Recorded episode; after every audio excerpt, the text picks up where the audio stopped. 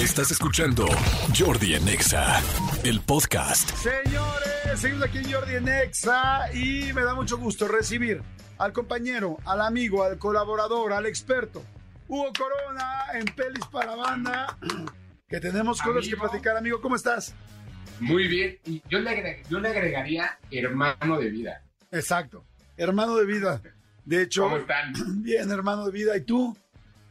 Muy bien, muy bien, muy contento. Sé que ya pasaron casi, bueno, sí, cuatro días, ¿no? De que se, de, de que se acabaron los premios de la Sí, academia. el domingo pasado, sí. Exacto, o sea, ya, ya pasaron cuatro días. Y sé que la gente, y la verdad es que es en serio, hubo mucha gente que me estuvo, me estuvo escribiendo durante la ceremonia por Instagram para preguntarme quién ganó, cómo van, cómo va la quiniela. Hubo alguien que me escribió para reclamarme Ajá. que, le había, que yo le había costado 10 mil pesos porque, exacto, porque puso lo que yo dije. Eh, eh, Ah, mi pregunta es, si hubiera él ganado, me hubiera dado mi parte, claro. Pues no, Hugo, porque, porque o sea, yo me- simplemente me guié en ti. Oye, fíjate que te Exacto, entiendo, entiendo perfecto porque vi a, también a Javier Ibar- Ibarreche que él dijo sus, este, pues, sus, ¿cómo se dice? Sus Predicciones. sus favoritas. sus favoritas para el Oscar y al final de su video dijo, ojo, es mi opinión, mi tal, no, el año pasado no me fue bien, es como diciendo, no apuesten con mis, este, con- Opciones. Con, mis opciones, ¿no? Y creo que es lo mismo que, que estás diciendo tú, ¿no? Sí, exacto. Además, o sea, a mí, a mí la verdad es que lo, que lo que de pronto me da muchas veces como la gente dice, es que la academia no sabe, es que la academia espera, es que ni saben cómo funciona la academia y creen que la academia son tres personas que deciden todo y que mueven el mundo. Pero la academia son 10 mil personas que votan y que al final, pues eso es lo que, esa es la democracia, muchachos. Siempre Sí. que uno busca eh, la definición de democracia en México, nos encontramos con que no existe. Pero cuando la vemos y existe, decimos que es trampa. Entonces, así funcionan las ceremonias, así está bien. Y, y creo que al final también es una cosa de divertirse y de entender que, que son predicciones, que no quiere decir que sabemos eh, el futuro, pero además eh, existen cambios, existen variantes por ahí. Sí, pero de- además, por ejemplo, a, a lo mejor eh, el, el Oscar a la mejor actriz, ¿no? Este, yo quería que ganara Kate Blanchett. A lo mejor perdió por literal este tres votos. Bueno, o sea, eso Claro. no quiere decir ni que ella sea una mala actriz, ni que la película fue mala, ni que la academia no sabe. Simplemente, pues, como tú dices, son 10 mil personas que votan y, y- y, pues eh, hay una hay una tendencia en punto. Claro, exactamente. ¿Cómo viste la entrega, amigo? Aunque, bueno, como dices, fue el domingo pasado, pero haciendo un resumen rápido y concreto, Ejecutivo. ¿cómo la viste?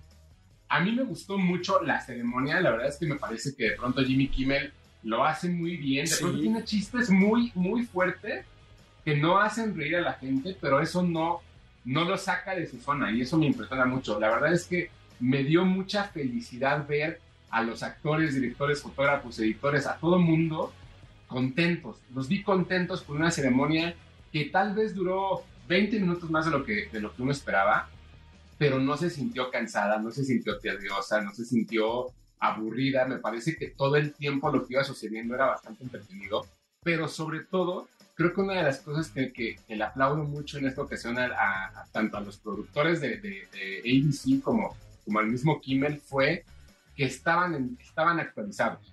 O sea, hicieron chistes de cosas que pasaron el mismo domingo, cosas que pasaron el sábado en Saturday Night Live. O sea, hicieron cosas que, que, que por mucho guion que hubiera, les permitió también esta eh, improvisación de poder moverse hacia otros lados. Evidentemente, hay mucha gente que está en desacuerdo con algunos de los ganadores. Me parece que tenía mucho tiempo que no había una ceremonia donde se repartieran eh, los premios tan, tan, ¿cómo decirlo?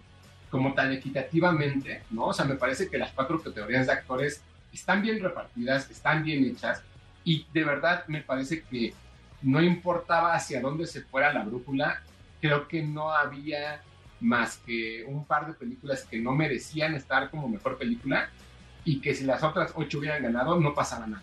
Sí, No, que, la- que todas eran muy buenas. Oye, Hugo, Exacto. ¿por qué no Sí. fue, por qué no fue Tom Cruise? Nunca va. Tom Cruise nunca va a las ceremonias, Ah. nunca ha estado eh, involucrado dentro de los, de los premios. La realidad es que Tom Cruise eh, tiene esta idea de que él se dedica a hacer cine no por los premios, sino por el público. Entonces, muy pocas veces ha ido, me parece que ha ido como tres o cuatro en los últimos 10 años, eh, pero no le gusta, no le gusta ese poco, no le gusta como esa parte, igual que James Cameron, igual que por ahí también Woody Allen de pronto nunca va, o sea, son como muchas cosas que suceden. O sea, James Cameron tampoco fue, es que yo agarré la, yo, yo agarré la, la ceremonia ya un poquito empezada y dije, ay, no pude ver alfombra roja. Entonces, entonces no fue La- la James Cameron. champán. Sí, champagne, exacto. Ajá, la serie. Ya tú, y tú lo dijiste bien, ¿eh? Juan, el, el- el- la, la semana pasada. Eh, no, no fue James Cameron. Evidentemente, pues como ya renunció a la academia, Will Smith no estuvo ahí más que en chistes. Y, qué buenos, ¿eh? O sea, muy, buen, muy buenos gags de Kimmel hablando de, de Will Smith. Muy buenos y nunca dijo su nombre, Nunca. ¿no? O sea, eso es lo que, lo que es precioso, que nunca mencionó el nombre de Will Smith, pero bueno. eh, por ahí creo que, creo que una de las cosas que fue muy emotiva fue, fue ver a John Travolta este, quebrándose, porque evidentemente se sabía que Olivia Newton-John iba a ser parte del In Memoriam, entonces eh, le causó mucho conflicto. También su, su esposa murió también hace un par de años, entonces es un hombre que, que, al, que al final también, que le ha dedicado toda su vida al cine, ha sufrido pérdidas importantes alrededor suyo que tienen que ver con el cine. Eh, Y Christy bueno, Ali. Creo que a mí, ajá, y Cristian también, que, que de, de mira, mira quién habla, mira quién habla ahora, todas esas eh, películas que estuvo John Travolta. Eh, Lenny Kravitz lo hizo muy bien. Sí. Creo que los cinco actos musicales estuvieron increíbles. Ver a esta Lady Gaga eh, con un, con un, simplemente con un banco cantando, muy íntimo, muy todo. Hasta parece que lo dirigió Bradley Cooper esa parte, ¿no? Como así de, de- de su película. Pero a mí me gustaron. Creo que la verdad le doy un 9 de 10. Sí, la verdad a mí también me encantaron la- los premios, se me hicieron muy emotivos, muy, eh, digo, quizá 20 minutos más, pero los vi ágiles, eh, me gustó muchísimo que fueron muy emotivos, muy emocionales y eso para mí fue como muy especial. Ya sabemos que la ceremonia de alguna manera pues corre de la misma manera, no, no es un concurso de producción que me, me costó trabajo aprenderlo y entenderlo, que no son los premios MTV, sino que tienen como una... Ni los Grammys. Sí, ni los Grammys, que es como una gala real con un cierto, con una cierta línea, pero me gustaron, me gustaron mucho. Ahora, ¿quién ganó de nosotros? Yo la verdad llegué corriendo de lo de la Casa de los Famosos y ya no pude ver las quinielas. ¿Quién ganó? ¿Cómo ganamos? ¿Cómo está? Tú dices que 250 pesos. ¿Cuándo me pagas? ¿Cuándo, cuándo me pagan? ¿Cuál? Había, a ver, había 250 pesos de cada uno puestos en una, en una pequeña alcancía. Estaba cuidada por unos guardias de seguridad que contrató Manuel Fernández. De- de- Tengo aquí los resultados. ¿Ok? Tengo aquí los resultados. Con siete aciertos, siete aciertos, Antonio Montoya. Bravo, muy bien. Tony, muy bien. Felicidades, Tony. Con siete, con siete de 10. Siete de diez. Manolo Fernández. Manolo Fernández. Sí. Atinó mejor película, mejor guion adaptado, mejor guion original, mejor actriz de reparto, actor de reparto, mejor actor, película de animación y ya. Ah, pero lo dices y ya como así, ya. pues. ¿Cuántos, ¿Cuántos tuvo Manolo? O sea, Tony tuviste siete, Siete. ¿no? Tony siete. 7, 1, 2, 3, 4, 5, 6. Ah, no, me está faltando uno de Manolo, perdón. Mejor dirección. Wow. Ocho. Tuve ocho. ¡Ajá! Con 8 de 10. Ok. Wow, bastante Alto. bien. 8 de 10, Pa- altísimo. para no haber visto casi ninguna. Jordi Rosado. ¿Estás Ok, listo? estoy listo. Ok. Mejor película, Sí, mejor actor, sí, mejor película de animación, sí, mejor actor de reparto, sí, mejor actriz, sí, mejor guion original sí. y mejor guion adaptado. O sea, ocho también. A lo mejor un adaptado Ocho. gané. ¿Ocho igual? ¿Empaté con Manolo? 8. Empataron. O sea, le ganamos a Tony. ¡Hinche, Tony! Te la pelaste con el gato con botas. Y Y- por último, Hugo Corona. Aquí está lo peligroso. Bueno, no, todos, todos somos peligrosos. sí, sí, sí, a ver, a ver. Aquí se va a definir quién sí pone atención a la sección de cine de cada semana de Ay. Mejor película de animación, mejor canción original, mejor actriz de reparto, actor de reparto, mejor actor, mejor película, mejor guion adaptado y mejor guion original. O sea, también ocho. Señores, tenemos un empate. ¡No! ¡Wow! Algo que no pensamos que fuera a pasar. O Pero sea- la realidad es que, como todos fallamos en mejor actriz, y como todos fallamos en alguna otra categoría, yo, en, mi, en mi caso, por ejemplo, yo fallé en mejor actriz de reparto y había puesto a a Angela Bassett. La realidad es que yo pensé que no íbamos a empatar. Y empatamos. Además, tú decías, hay que hacer una categoría más para desempatar. Y yo decía, y la verdad es que vi, viendo cómo estábamos todos, yo pensé que no íbamos a empatar. Que no es fácil aquí- necesario. Aquí la realidad es que la necedad, que el, el, el ser ciego ante, an- ante lo que se le dijo, hizo que Antonio Montoya perdiera. Antonio Montoya, ¿qué tienes. ¿qué tienes que decir ante esto? Pues yo no me siento mal. Yo siempre dije, si gano el gato con botas sería una sorpresa. Pero Claro. pues nunca fue como de, no, es que Guillermo tiene... No, jamás dije eso. Nada más que Hugo... Pues, ¡Híjole! pues Hugo está muy apasionado por el cine. Pues, pero lo entiendo, o sea, si es, si es su carrera y él es apasionado, pues mira, yo le doy su palmadita en la espalda. Y sí, amigo, sí. Su... mm, ya, Su sí, terroncito de azúcar. Su besito, su y- terroncito de azúcar, su beso, y, Pipo. y, y síguele, Nada más, amigo. nada más- nada más te recuerdo una cosa, Antonio Montoya. A ver. que a partir de que estás en la sección de cine, entra- entraste a estudiar guion. Felicidades. Gracias, amigo. Gracias, amigo. No, en serio. Y, y les digo una cosa, quería comentarlo porque sabíamos que íbamos a tocar el tema. Fue, no, no sentiste, Hugo, o sea, que yo, bueno, no sé, desde Pero mi punto de me vista. están pidiendo Ajá. que vayamos rápido a música y regresemos, ¿no? Ah, no, que cerremos con Oscar, que cerremos con Oscar, Os- Oscars y vamos a, a corte. Porque, Ah, luego, ok. porque luego vienen las- los estrenos de la semana. Ah, Ah, bueno, ok. nada más es súper rápido. Yo sentí, yo sentí, Hugo, no sé cómo tú, tú también lo, lo viste, amigo, eh, que pusieron a Guillermo desde un principio, en arrancando la ceremonia, fue como de, de, bueno, pues ya sabemos que va a ganar Guillermo, ten tu premio, ahora quítate de mi vista porque me estás molestando, ¿no? O sea, yo sentí súper raro que pusieran a Guillermo de esa manera y fue como de, le dieron que un minu- máximo un minuto de discurso, nada más dijo, pues la animación es, es un género, es para es también una cosa Es- de adultos y al amor de mi vida y ya va. Yo sentí como que fue que habló, no, es que habló el codirector. Lo que pasa es que les dan 45 segundos, de Ajá. 45 a 50 segundos para poder hacer su discurso. Y el primero que habló fue su codirector, porque además siempre ha hablado primero Guillermo del Toro. Entonces a mí me parece, me, me pareció muy bien que arrancaran con el codirector y luego con Guillermo haciendo lo suyo. Sí. La verdad es que estuvo, estuvo bien y, y- y vaya, me, me gusta que, que- que Guillermo haya invitado a todo mundo a, a sumarse a esto de, de- del cine de animación. Me parece que es un esfuerzo importante y que, y que también la, la gente entiende y comprenda una cosa. O sea, este año ganó Netflix, este año ganó la productora A24, ganó Paramount, ganaron las Varios. menos Todos. me- menos Universal, menos Disney y menos, ahora que es de 20th Century Fox también de Disney, hay muchas cosas que están sucediendo que se está, se está volviendo a acomodar la industria. ¿eh? Bueno, bueno, pero bueno, pero, pero ¿cuándo me pagan Sí. mis 83 pesos que gané? No, nos debería 83 pesos, Tony, a cada uno de nosotros. Nos Sí. debes 83 pesos a cada uno. 83.33. Yo voy a poner mi 250 como si ustedes se lo repartan Es cada cosa de quien. ustedes. Es cosa de ustedes.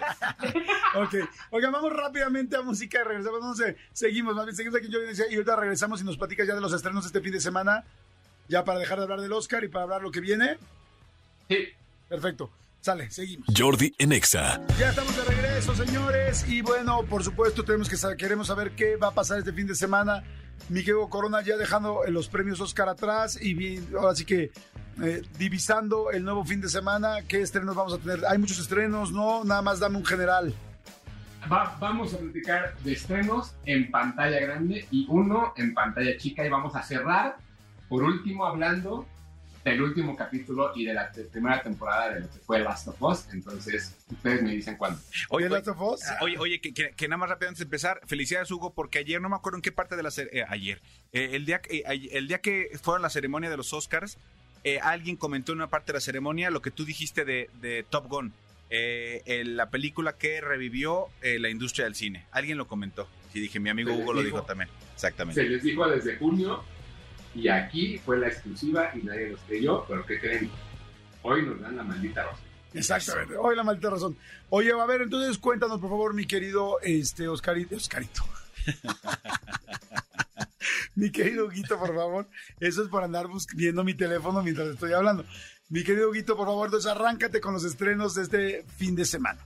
Una de las películas que creo que mucha gente está esperando que se hable y que evidentemente es una película que para algunos fans probablemente signifique nada. Y esto tiene que ver con los, con los planes eh, pues armados o desarmados que ha hecho DC a través del tiempo. La realidad es que después de Black Adam muchos pensamos que DC Comics ya había logrado por fin enfatizar y lograr un, eh, un, universo cinematográfico, ya lo había consolidado, ya había logrado que los fans se emocionaran y de pronto se anunció que todo lo que se había hecho, incluida esta película que es Shazam, La Furia de los Dioses, pues iba a tener básicamente un borrón y cuenta nueva a partir de, lo que vaya a realizar James Gunn, que ya se anunció eh, el miércoles que él va a ser el director, no sé si de la primera película de ese nuevo universo o por lo menos de Superman, pero bueno, Shazam, La Furia de los Dioses, es la secuela de aquella película que la verdad es que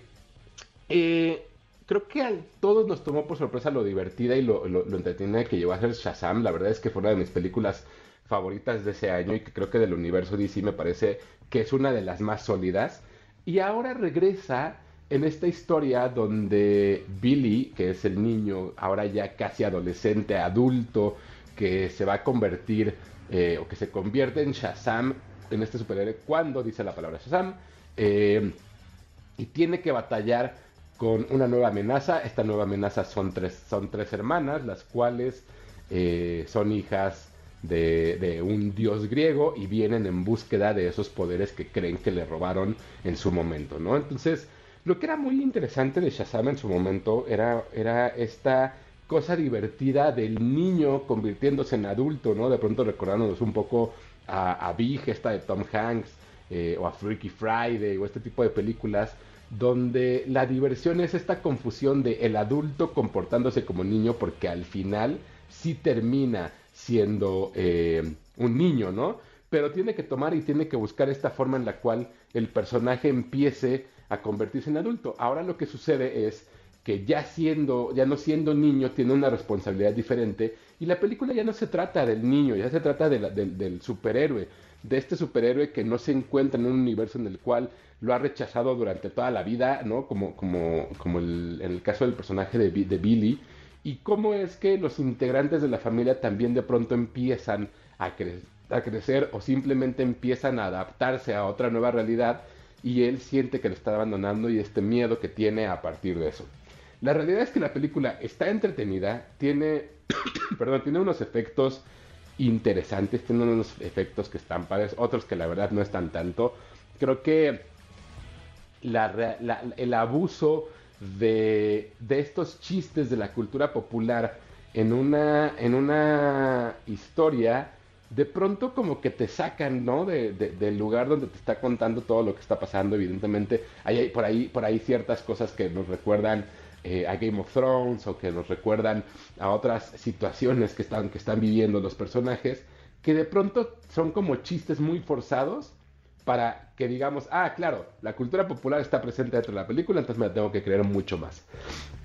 Eh, la película va avanzando y creo que creo que era muy interesante hacia dónde iban a llevar este universo que ya estaban construyendo en DC. Me parece que hay dos o tres cosas dentro de la película que prometen como darnos más, pero que ya sabemos en la realidad que no van a suceder. Entonces creo que también eso de pronto nos rompe, ¿no? Como que se vuelve una, una, cosa pues, y hasta, hasta cierto punto desechable y que la película se convierte en ese tipo de situación, ¿no? ¿Cómo vas a ir a ver una película de una secuela que te va a prometer otras cosas que probablemente no vayan a pasar. Pero bueno, veremos qué nos depara el, el destino con DC Comics y con James Gunn en este entonces. Shazam, Furia de los Dioses, Tres Coronas, está en cines. La segunda de cines es una película que también todo mundo quiere saber, que todo mundo está esperando y que no saben qué esperar. Pues es muy sencillo. Es una película que se llama Oso Intoxicado. Es una película basada en hechos reales donde un oso eh, se encuentra unos paquetes de cocaína que fueron tirados desde un avión en un bosque. El oso consume o se come uno de estos paquetes y pues evidentemente pierde la cabeza, se vuelve loco, se vuelve violento, se vuelve adicto a la, al, polvo mágico, ¿no? Como, como, como le dicen por ahí.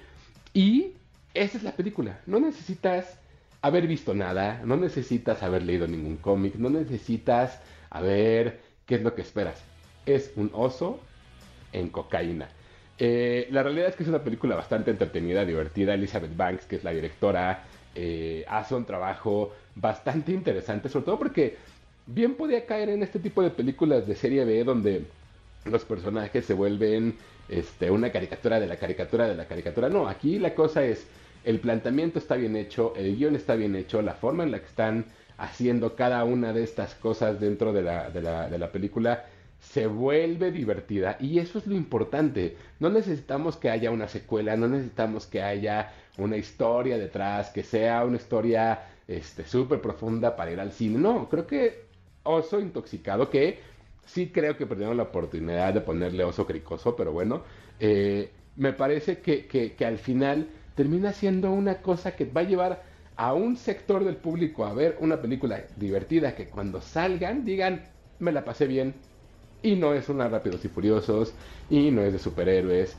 y no es de mil cosas que pueden suceder, ¿no? Creo que es una película entretenida, que se vale, ¿no? En este sentido, ver películas que, que no tengan que tener una profundidad inmensa, pero Oso Intoxicado, la verdad es que va a ser una película que creo que se la van a pasar muy bien, muy entretenidos, muy divertida. Tres coronas y media también está en cines. Y luego, eh, en, en, en, Star Plus, hace, a ver, hace algunos años, hace muchos años más bien, existió una película que se llamaba La historia del mundo parte 1. La historia del mundo parte 1 era una, era una película creada y dirigida y actuada y escrita por Mel Brooks, una de las grandes leyendas de la comedia, una de las grandes personalidades que ha hecho ha hecho cine, ha hecho teatro, ha hecho eh, televisión, ha hecho mil cosas. Y esta cosa de, eh, de, recrear o de hacer una parte de una secuela de una película suya, sonaba interesante. No, ahora, esta historia, la historia del mundo, parte 1, era una sátira de lo que sucedía, o como en ciertos pasajes de la historia mundial y de cómo fue por ejemplo, que se descubrió este, cómo fue el momento en el cual Moisés en, salió con tres tablas para los 15 mandamientos, se le cae una y entonces se convierten en los 10 mandamientos. Son de ese tipo de cosas y ese tipo de sketches que había dentro de la película. Lo que hizo ahora Hulu o Star Plus en este caso fue darle las herramientas a, a Mel Brooks para que creara una serie de sketches donde eh, lo que hubiera fueran nuevos pasajes, nuevas cosas, nuevas situaciones de burla. Eh, por poner un ejemplo, la película, bueno, perdón, la película no, la serie arranca eh, con un sketch donde vemos a Hitler hacer un patinaje artístico en una de las Olimpiadas eh, de invierno y al fallar de pronto pues, también él se retira a un búnker porque está frustrado y sabemos de ahí qué sucede dentro de la historia. Entonces, son sketches bastante cortos, bastante entretenidos. No son para cualquier persona. La verdad es que el tipo de humor de Mel Brooks, evidentemente, después de desencadenó todas estas películas de ¿y dónde está el piloto? ¿y dónde está el exorcista? ¿y dónde está lo que sea? Y es la realmente es el génesis de este tipo de humor y de este tipo de situaciones y de programas que también evidentemente en, en nuestro país han funcionado muy bien. Han funcionado tan bien que la semana pasada acaba de terminar de filmarse la segunda temporada de, de Harina, ¿no? Este sketch que salió de Backdoor y que hemos hablado mucho de ello aquí, que creo que son bastante interesantes. Entonces, esta serie son cuesta de 10 capítulos, está en Star Plus, la historia del mundo parte 2 de Mel Brooks, cuatro coronas porque de verdad es muy entretenida, lo cual me lleva a una gran noticia de la cual eh, me, sorprendió en la semana. A partir del día miércoles en Prime Video está todas las temporadas de Mad About You, esta serie de los 90 de Jamie y Paul que, que, fue un hito dentro de la, de la televisión en algún momento. Regresa y bueno, Mel Brooks sale y tiene varias participaciones dentro de esta serie, entonces por ahí la ligo. Pero si ustedes eran fans de Mad About You o han escuchado de ella, de verdad, en mi punto de vista es mi serie favorita de comedia, me encanta, la amo, la adoro. Entonces, Si la pueden, si la pueden ver, está en Prime Video, cinco coronas, aunque no estábamos reseñándola. Y por último, ya, eh, este domingo terminó eh, Last of Us, esta serie que HBO nos presentó inspirada y basada en un videojuego, eh, la cual nos habla de un mundo postapocalíptico donde una serie de infectados pues, dominaron el mundo y ahora los sobrevivientes están buscando la mejor forma de, de, de salir de ahí. Platicamos de ella cuando se estrenó el segundo capítulo, que es lo que estamos haciendo normalmente con las series. Pero el final, Dios santo, creo que una de las cosas que tiene impresionado todo el mundo con Last of Us es que probablemente sea la mejor adaptación de videojuegos, que es una serie que te llega y que te conquista y que dentro de los personajes y la parte emocional de Pedro Pascal con esta niña, donde lo que tiene que hacer es ayudarla a sobrevivir, es impresionante los, los, personajes extras que van metiendo, que de pronto parece que no van a ningún lado y cómo los conectan. El capítulo 3 es una joya de la, de la historia de la televisión, punto, no hay más. Pero siento que toda la gente fue enganchándose poco a poco. La verdad es que si ustedes no han visto Last of Us, tienen que verla. Es una serie muy buena, es una serie que está construida de una forma diferente, que está realizada de una forma diferente, que la narrativa es algo que, que, que, que, ayuda de pronto a esta tensión que está pasando y la narrativa me refiero no solamente a cómo está hecha la serie, sino también a los episodios semanales. Es curioso que de pronto eh, entramos en un momento en el cual, en un periodo en el cual la televisión parecía darnos solamente temporadas completas y las devorábamos y tal, y HBO, fiel a su estilo, lo que está haciendo es un capítulo por semana y mantiene la conversación y alarga la conversación y se vuelve algo sumamente interesante. A partir de la próxima semana va a empezar a pasar con, con Succession también, eh, que tiene su, su última temporada. Creo que Last of Us de verdad nos marca un momento muy interesante de este primer trimestre del, del año dentro de, de, la televisión. Sin lugar a dudas, Cinco Coronas ya lo habíamos anticipado, me parece que es una serie importantísima. Y eh, pues este es el último estreno de, de, lo que vamos a platicar esta semana. Recuerden, ya estrenó también la tercera temporada de Ted Lasso, vamos a hablar de ella a partir de la próxima semana. Aquí toda la vida hemos sido fans desde el primer momento que se estrenó el capítulo, les dije, véanla, ustedes están de testigos de ello, pero vamos a empezar a hablar también de esta nueva, de esta nueva temporada de Ted Lasso a partir de la próxima semana. Pues bueno, ahí están los estrenos de este fin de semana. Mi querido Hugo, gracias, gracias, gracias por todo esto. Fue muy padre hacer nuestra quiniela el Oscar, fue muy padre escuchar los nuevos estrenos. Tus redes, por favor. Claro que sí, me siguen en arroba tushai 2SHY en Twitter, Hugo Corona en Instagram, Hugo Corona Tushai en TikTok. Cualquier cosa que necesiten. Nada más no me reclamen que perdieron dinero, porque si no, si no me iban a dar cuando, cuando ganaran. Por, tranquilos, muchachos. Tampoco me reclamen cuando que... pierdan. Yo hasta gané, 83. Yo también gané, exactamente. Ahí Oye, gra gracias, Huguito, muchas gracias.